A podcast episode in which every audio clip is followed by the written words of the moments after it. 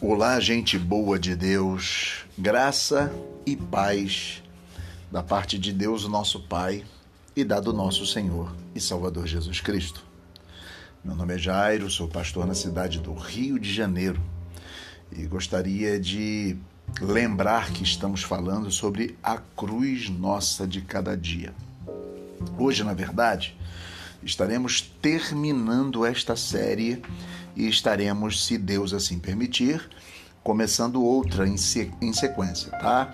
Então eu gostaria de que você pudesse é, relembrar comigo algumas questões que são importantíssimas e que a cruz de Cristo traz para nós como, como, digamos assim, como um, uma acenação, como uma demonstração de um caminho a seguir.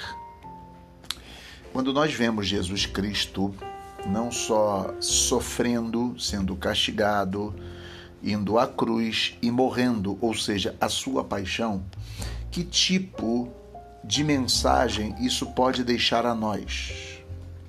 A primeira questão que nós discutimos aqui, que eu queria retomar com vocês para o começo de conversa, é saber falar da morte de cruz.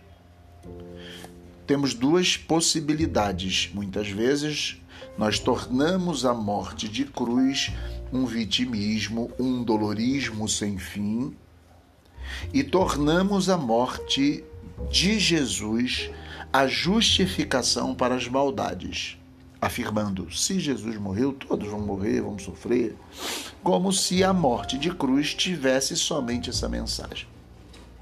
Porém, podemos pregar a morte de cruz como símbolo de solidariedade e amor. Olhando por essa outra ótica, se Jesus foi sacrificado, não há motivo para nós continuarmos sendo sacrificados e nem justificar os sacrifícios diários que acontecem de uns homens para com os outros. É preciso ser solidário com a dor alheia e é preciso evitar todo tipo de cruz, porque a cruz de Jesus aponta esse símbolo de solidariedade, assim como Jesus foi solidário a todos nós. Nós vimos que a cruz ela aponta a condição humana e que Jesus assume esta condição. Ele se torna homem, diz a Bíblia que é, que haja em vós o mesmo sentimento que houve também em Cristo Jesus, que sendo em forma de Deus a si mesmo se esvaziou, tomou a forma de servo, foi semelhante aos homens e foi fiel até a morte, morte de cruz. A condição humana que é de uma vez por todas assumida por Jesus, vivida, vivenciada e superada rumo a uma nova vida e uma nova perspectiva. Então nós temos a cruz como consequência do pecado. Né? Jesus assume a nossa condição e, tendo assumido a nossa condição, sendo solidário a nós, tornando-se solidário, nos eleva, nos glorifica, nos liberta. Vimos que a cruz e morte é, como sinônimo de crime e perversidade. Vimos que o mundo é mal, que o mundo caminha de mal a pior. Assim, os pobres são explorados, o número de pessoas que acumulam riqueza são poucos e que existem muitas áreas do mundo em miséria absoluta.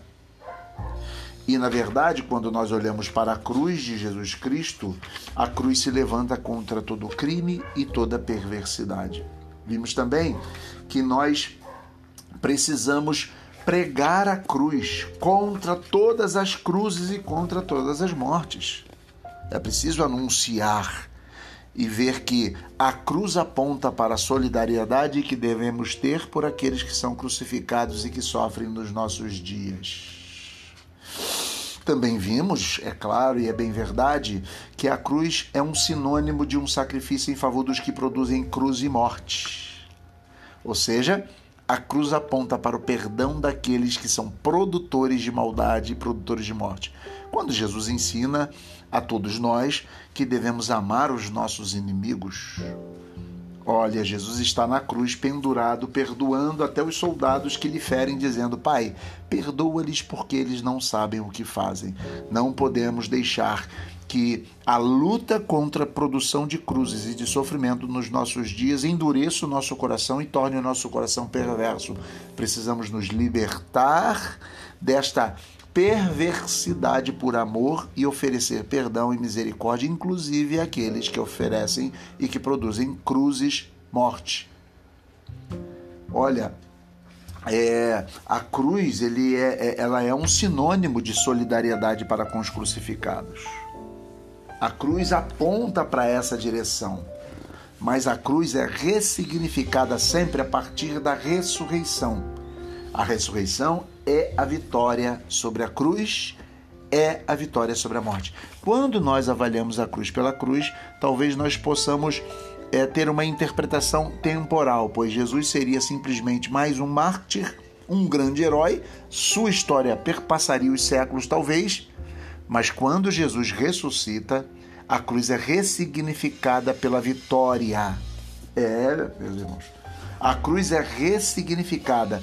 Isso aponta para a nossa ressurreição. Isso aponta para a nossa vitória diante da morte, para a nossa vitória diante dos sofrimentos. Ou seja, nós morremos crucificados para ressuscitar esta é uma verdade. O grão de trigo caindo na terra, se ele não morrer, não produz fruto. Jesus usa essa lógica para explicar: olha, aquele que morre, eu vou morrer, e a partir da minha morte vou produzir vida. E a vida está tão intrinsecamente habitando nele que a morte não pôde detê-lo.